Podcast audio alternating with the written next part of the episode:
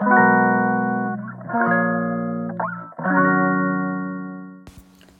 い皆さんこんにちは本日で74回目の放送となりますえ今日はちょっと経済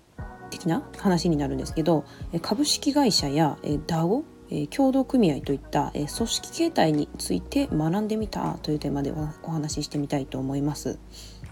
えーと、最近ね DAO についてよく聞きますよね。特にあの、まあ、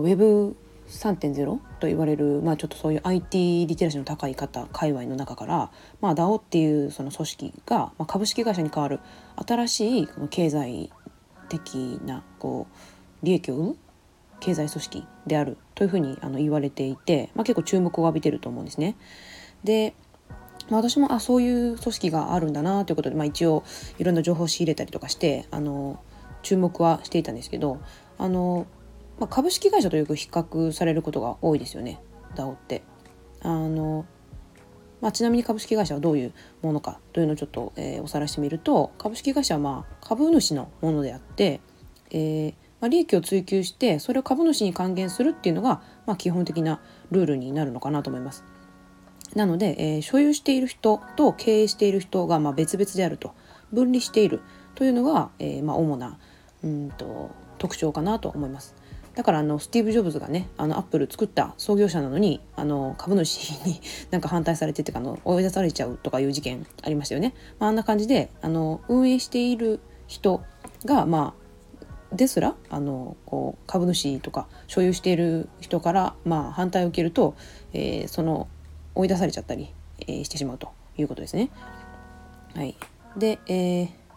次の特徴が投票権まあその組織に対する、うんとまあ、声の大きさといいますか、まあ、その反映される声の大きさっていうのが、まあ、持ち株数によって大きさが変わるというところですね。まあ、なので、まあ、株をいっぱい持ってる人、まあ、お金持ちの人の主張が、まあ、通りやすいということですね。まあ、なので、えー、こういったところでちょっと出てくる歪みを是正すべく出てきたのが DAO っていう新しい組織形態なんじゃないかなと思います。まあ、なのでですね一方 DAO の特徴というのをちょっと述べてみますと DAO はまあ中央集権的じゃない、えー、自立分散型であるというのがまあ一番大きな特徴になるかなと思います。リーダーというか、えー、管理権限が一つに集中していないというのが、えー、まあ、大きな特徴ですよね。まあ、なので、まあのお金いっぱい持ってる人があのそういう人の声が、えー、反映されやすいということはなくて、えー、1人1票同じ、えー、ぐらいの声の大きさ平等な、えー、権限があるっていうのが DAO の一番大きな特徴かなと思います。でですね、まあ、この辺は知ってたんですけどあのちょっとねたまたまあの私今不動産の勉強してて不動産の勉強した時にその農業組合について出てきたんですよ。で農業組合、まあ、JA のことなんですけどその協同組合あのまあこの組織ってそういえば何なんだろうってあのふと思ったんですよね。あのまあ、経経営をしているから、まあ、会社みたいだけど普通の会社とかその民間の会社となんかちょっと違うよなっていうのは分かっててでも何なのかっていうのはちょっと分からなかったので、えー、共同組合っていうのについて調べてみたんですよ。でそしたらなんか最近よく聞くあの DAO になんかちょっと似てるなって思ったんですよね。うん、でその共通点っていうのはあのリーダーがいないと、まあ、中央集権的でない、えーまあ、いろんな人があの、まあ、同じ、えー、大きさの、まあ、平等な権限を持っているというところが、まあ、一つ似ているところで次にですねあの参加者がまあ運営者っていうことですねあの株式会社と違って株主のものではないわけですその組織っていうのは。だからやってる人たち当事者が、えー、運営する、えー、権限があるということですね。だから JA とかなんかは、えー、っとまあ、あの組織はあの農家さんたちの集まりだと思うんですけどあれはその、まあ、あの会社が、えー、別にあの所有者がいるわけではなくて農家さんたちのものであると農家さんの、えー、ための組織であるということですね。まあちょっとその辺が結構似てるかなと思ったんですけどあのまあその協同組合のなんかその何て言うんですかねうんとありあり方っていうかテーマ？テーマですかねテーマは相互扶助っていうのとあと数で対抗するっていうのがその協同組合があるための目的なんだそうですね。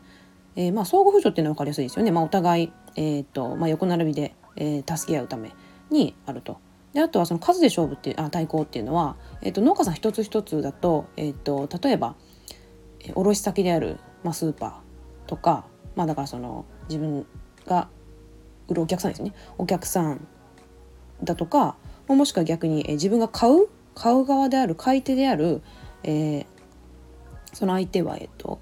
苗を育てている会社とか種を売ってくれる会社っていうのが、まあえー、自分が買い手になる、えーと、取引先になると思うんですけどそういったお互いのその取引先と、えー、まあ、対等な立場で話し合うために、えーと、横でつながって、えー、その交渉権を、えまあ、平等にするために横でつながるっていう風な、えメリットがあるようです。うんとこれはあとちょっと具体的に説明するとちょっと長くなるんですけど、えっと、農家さんの数ってすごい多いですよね。で農家さんがめちゃくちゃ多い中でこの農家さん一人一人が、えっと、スーパーに、えー、直接交渉しようと思ったらあのスーパーからしたらですねまあ農家さんなんていっぱいいるじゃないですか。だから、えー、そのたくさんいる農家さんからあの選べばいいわけだから一つの農家さんの立場でちょっと弱くなりますよね弱くなりがちですよね。だからそういう中で、えーと、その農家さん一人一人のその、まあ、権限というかその交渉権をちょっとでも上げるために、まあ、JA その農業組合が、えー、組織を作って、まあ、大きな一つの組織として、えーまあ代、代表でっていうか、まあ、その取引先とお話をすることで、えー、農家さんたちの、まあ、地位地位というかねその交渉権っていうのを、えー、守るっていうのが目的なんですよね協同組合っていうのは。まあ、なのでそういった、えーまあ、人々の、まあ、組織の組織に参加している人たちをこう、まあまま、守るみたいな、まあ、意味合いもあると思うんですけど、まあ、それが協同組合と言えるのかなとあそうやって言われてるのかなということですね。で、まあ、あの DAO と協同組合っていうのはあのちょっと根本的に違うのは、ま、DAO は Web 上なので Web3.0 のそのブロックチェーンっていう、まあ、あの仕組みの上で成り立つものなので、まあ、デジタルかアナログかみたいなその大きな違いはすごくあるんですけど、まあ、でもまあちょっと共通して、まあ、似ているところがあるのかなと思います。であでもですね、まあ、そうやって似てるんだけどあちょっと決定的に違うなって思った相違点っていうのが一つありましてそれはですね、えー、協同組合は、えー、営利目的の事業ができないっていうところなんですね。えーと、利益だけを目的とした、えー、活動ができないっていうのが、えー、協同組合のルールみたいなんですね。まあ、これはですね利益を目的としないというだけであって別にあの利益を出しちゃいけないっていうわけではないんですよね。あのさすがにずっと赤字だと組織が、えー、成り立たないので、えー、利益は出して黒字にするための利益は出していいんだけれどもその利益を今いっぱい出して、えー、配当その参加している人たちの、えー、配当金を増やすとかそういうための利益目的はあ利益を目的とした事業っていうのはしてはいけないということだそうです。でこれなんでなのかと言いますとですねえー、っとまあ協同組合の目的は、まあ、先ほども言ったように、まあ、相相互扶助とかね、まあ、そういう目的なんですけどその地域とかその暮らしの向上を目的としているからということです。えー、っとまあ、基本的にですね資本主義にえー、おける、まあ、さっきみたいにその株主のお金持ってる人が、えー、の声があの反映されやすいっていう組織株式会社っていう組織の上でこう成り立つ社会で生きてるとどうしてもその不平等っていうのは生まれてきますよね資本主義で生きてると必ず生まれる不平等ってあると思うんですけど、まあ、その不平等をまあ根本的に、えー、解決するというか、えー、まあお金目的じゃないことで、えー、できる問題解決っていう、まあ、そういう対処ができる可能性が高いということで、まあ、利益を目的としていないということです。これ例えて言うとですね、まあ、あの私みたいな田舎に住んでる人間はすごくそれ実感するんですけど、えっとまあ、私の離島もですねあのこの協同組合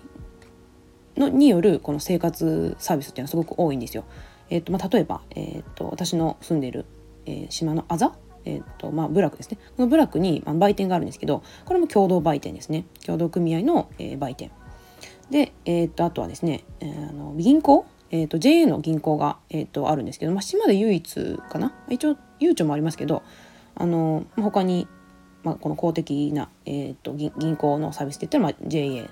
とあの農協のサービスとあとはまあガソリンスタンドとかですかね。田舎に行くとね結構ほとんど、えー、もう JA のガソリンスタンドしかないみたいなところ結構多いんじゃないかなと思うんですけど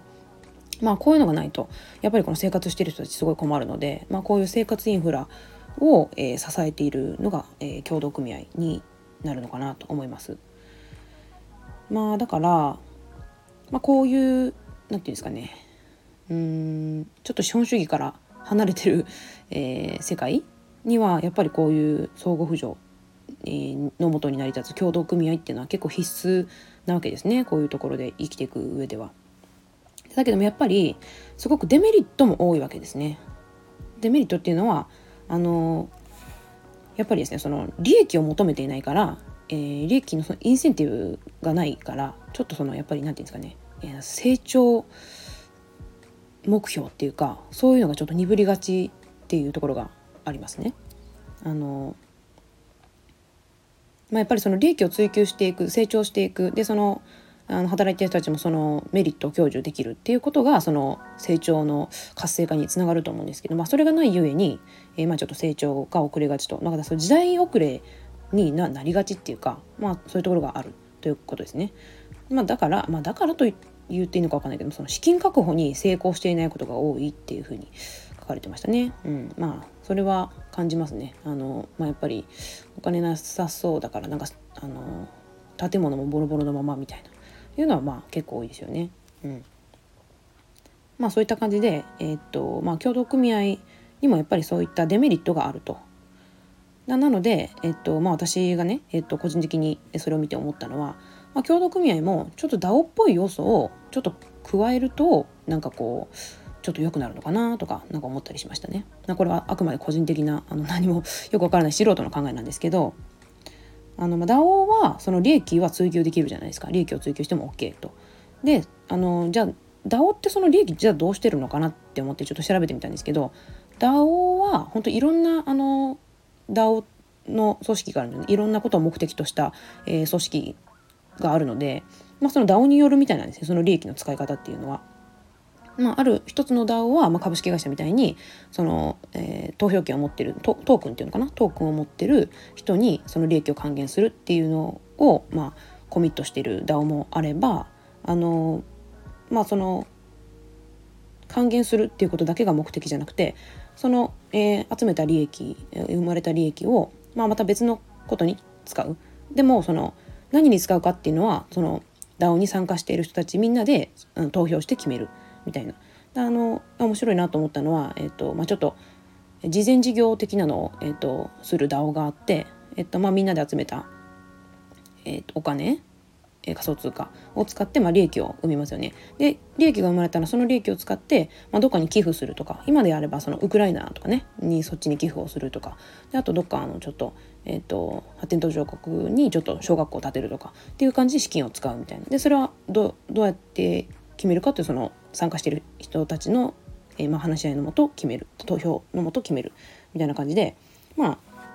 DAO によってその利益の使い方は様々っていうところですね。でだけどあの協同組合はねそういう利益をあの生んだらダメみたいなのがあるので、まあ、そこをねこういうふうになんか DAO みたいにあの利益は生んでよしと生んでよいけど、えーまあ、その使い方はみんなで決めるみたいな感じの使い方になればもうちょっとなんか成長できる組織になるんじゃないかなっていうのをなんとなく思ったっていう話でした。はい、えー、今日はこの辺で終わりたいと思います。はい、それではまた。